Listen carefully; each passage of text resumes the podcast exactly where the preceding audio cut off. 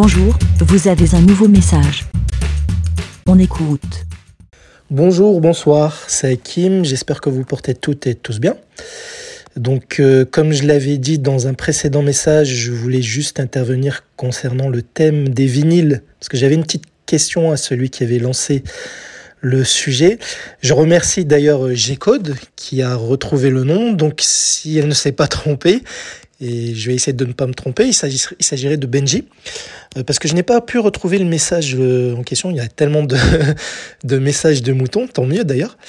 Euh, donc juste avant, euh, par rapport à ce qu'a dit G-Code dans son dernier message, en effet, ce qui revient souvent concernant, euh, c'est une petite parenthèse hein, que je fais là, ce qui revient souvent concernant la série Lupin, c'est que dans mon entourage, hein, ce que j'ai remarqué, c'est une série dite familiale qui peut se regarder en famille justement, ce qui explique aussi peut-être son, son succès parce qu'elle peut être regardée par les grands et les petits, hein, comme je l'ai dit. Moi, je n'aime pas cette série, mais je comprends très bien son succès. Bref, euh, oui, et d'ailleurs, je voulais juste rebondir sur un truc, hein, je fais du hors-sujet encore, sur le ton message, j'ai code, tu avais dit un truc très intéressant, c'est sur l'aspect consommation, on consomme tout, on consomme tout, on enchaîne, on enchaîne, et notamment euh, via les séries.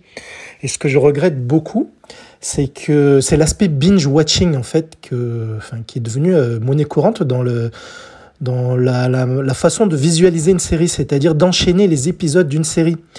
Il y a moins ce qu'on avait à l'époque, euh, alors je vais faire mon côté euh, vieux, hein, à l'époque euh, des années 90, 80, peut-être début 2000, où on avait un rendez-vous hebdomadaire, on retrouvait un épisode par semaine, ce qui laissait le temps à la série de vivre, de, de permettre aux personnages de série de vivre dans notre quotidien. Euh, lorsqu'on s'intéressait à une série, on parlait de l'épisode avec euh, notre entourage donc, qui venait d'être diffusé. Cela permettait aussi euh, au cliffhanger d'un épisode d'avoir tout son sens.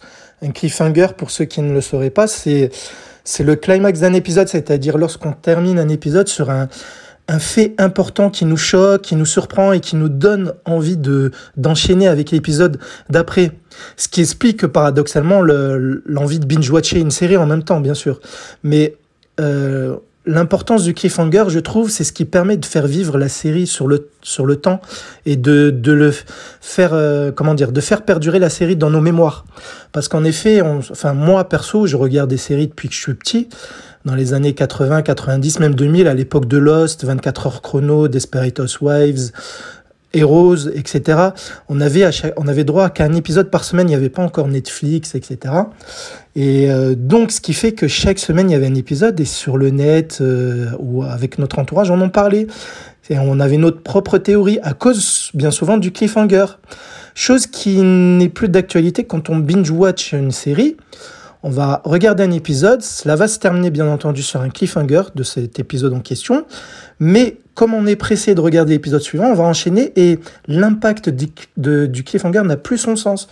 Et on va vite l'oublier, ce qui fait que une série ne perdure pas dans le temps parce que on enchaîne une saison en peut-être un week-end ou une semaine, peu importe, et après on passe à la série euh, suivante et et pour la plupart de ces séries-là, on les oublie assez vite, malheureusement. Contrairement aux séries d'époque, moi je me rappelle toujours euh, de comment les séries comme Lost, euh, celles que je vous ai citées m'ont marqué, mais même celles d'avant, même les séries toutes bêtes, hein, comme les Melrose Place, euh, enfin toutes bêtes, j'exagère parce que j'aimais bien, mais les séries qui passaient à l'époque, même sur TF1 dans les années 90, les Ali McBeal par exemple, Urgence, etc. Donc donc voilà, même celle d'avant, à l'époque de Côte Ouest, Dallas, Dynasty, c'est ce qu'on perd avec les séries Netflix de nos jours.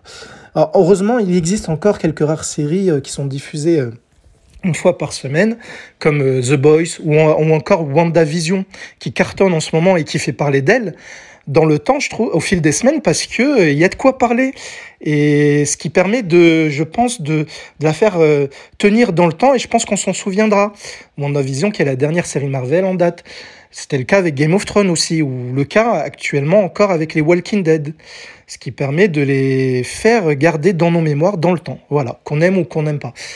Contrairement aux séries euh, Netflix, hein, j'ai en, tête par exemple Strange, Stranger Things ou euh, La Casa des Papel, etc., qu'elles peuvent être bonnes ou mauvaises. Enfin, moi, je les regarde, mais euh, une fois, enfin, une fois que je les ai enchaînés, j'oublie assez vite en fait. Alors j'essaie de, mon, de, mon, de faire un effort et de, de me forcer à ne regarder qu'un épisode par semaine, même si elles sont déjà euh, euh, disponibles en intégralité sur, euh, sur ces chaînes comme Netflix ou Amazon Prime, etc.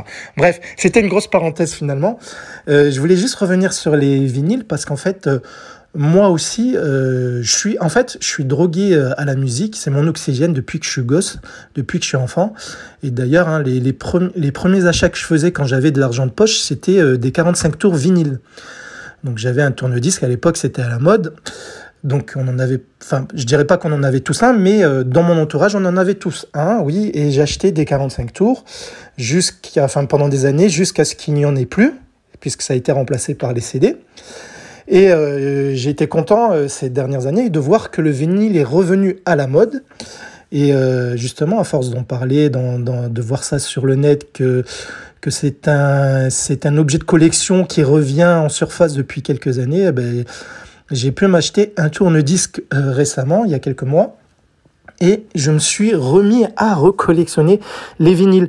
Mais plus les 45 tours, parce qu'en effet, déjà, déjà, ils sont difficilement trouvables, mais ce serait plutôt les maxi 33 tours. Donc les singles, en fait, qui sont vendus sur les grands supports vinyles, hein, les de grande taille.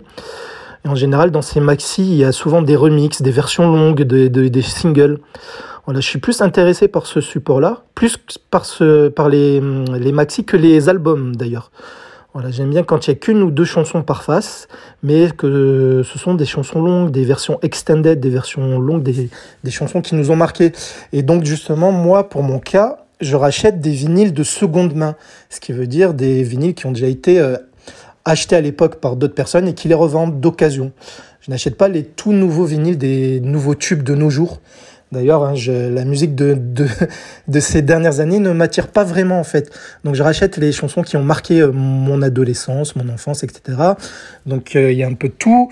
Il y a de la synth pop, il y a de, de l'eurodance, il y a aussi de la latine freestyle, comme par exemple, euh, c'est un genre qui est moins connu en France, qui a marqué plus, qui a plus marqué aux États-Unis. C'est un genre de dance hip-hop avec euh, comment dire des euh, de, la synthé comme instrument comme, instrument et euh, des percussions syncopées des beats saccadés.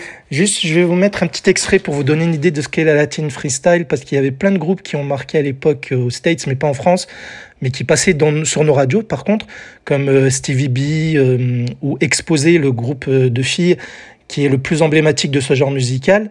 Il y avait Shannon, mais j'ai justement un petit extrait pour vous donner une idée euh, de ce qu'est la Latin freestyle avec une chanson d'exposé. Hein, je, ça va pas durer longtemps, une quinzaine de secondes. Justement, j'ai mon, mon vinyle, je baisse le bras et un petit extrait.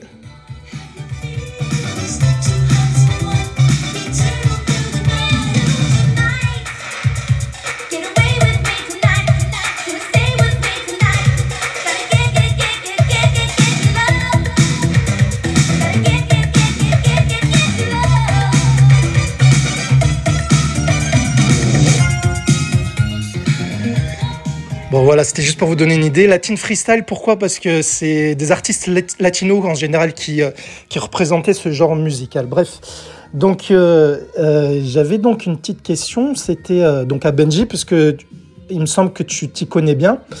Et je suis d'accord avec ce que tu disais, que c'est un plaisir justement de parcourir les disquaires, de, voir les vinyles, de, consulter les bikes et de, de piocher et de tomber sur un vinyle qu'on ne pensait pas prendre. Et il comprend finalement. D'ailleurs, euh, comme je l'ai dit, depuis euh, deux mois, j'ai mon, tourne-disque et j'ai déjà une centaine de vinyles, mais je vais essayer de me calmer quand même, parce que je ne les ai pas tous écoutés. Bref, euh, la question, c'était toute, elle est toute conne, elle est toute simple. C'est comment fais-tu, ou même les autres personnes peuvent, peuvent y répondre, pour entretenir les vinyles?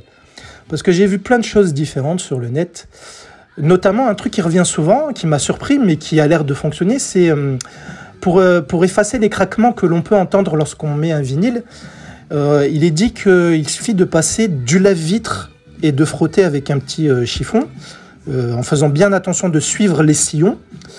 je voulais savoir si tu avais testé quelque chose de, ce style, voir si cela marchait de ton côté. Mais justement, comme cela m'avait surpris, j'ai regardé des vidéos YouTube et apparemment c'est quelque chose qui revient souvent. Donc cela m'a un peu choqué. il, y avait même, il y a même des histoires, enfin des, des, machines, entre guillemets, à laver, en fait, des, des machines avec de la mousse. Enfin, ça, c'est quelque chose que je ne testerai pas de peur d'abîmer le vinyle, mais bon, bref. Mais pour l'histoire du, euh, du lave-vitre, je voudrais bien savoir si cela marche. Comme ça, je le, je, je le testerai sur euh, certains de mes vinyles qui, euh, qui craquent trop fort par rapport au son. Même si je trouve que c'est ce qui apporte du charme au vinyle, c'est ce qui me plaît par rapport au CD, c'est le, léger craquement que l'on peut entendre, du moment qu'il ne dépasse pas le, son en question de la chanson. Voilà. Et d'ailleurs, je trouve que le vinyle, c'est. Je comprends pourquoi pourquoi euh, cela marche encore de nos jours alors que c'est un, vieux support par rapport au CD C'est parce que en fait c'est agréable de voir justement euh, le disque tourner sous, euh, sous le son, contrairement au CD. Sur les CD déjà il n'y a pas les sillons, donc on ne peut pas suivre vraiment un bras qui, parcourt le CD. Alors que le tourne-disque, oui, c'est beau à voir, je trouve. Je ne saurais l'expliquer. Peut-être parce qu'il faut euh, en, avoir eu un pour le comprendre. Mais euh, voilà, je suis très heureux d'en avoir un. Donc voilà, c'était juste pour poser cette question, un, un, message qui dure plus de peut-être 10 minutes, je suis désolé. Hein. Voilà, et euh, bah, je vous souhaite un bon week-end si le message est diffusé au début de ce week-end, sinon une belle journée ou une bonne soirée. Et je vous dis peut-être à bientôt. Allez, à bientôt, bisous. Bye. Merci, BLA. Pour répondre, pour donner votre avis, rendez-vous sur le site lavidemouton.fr.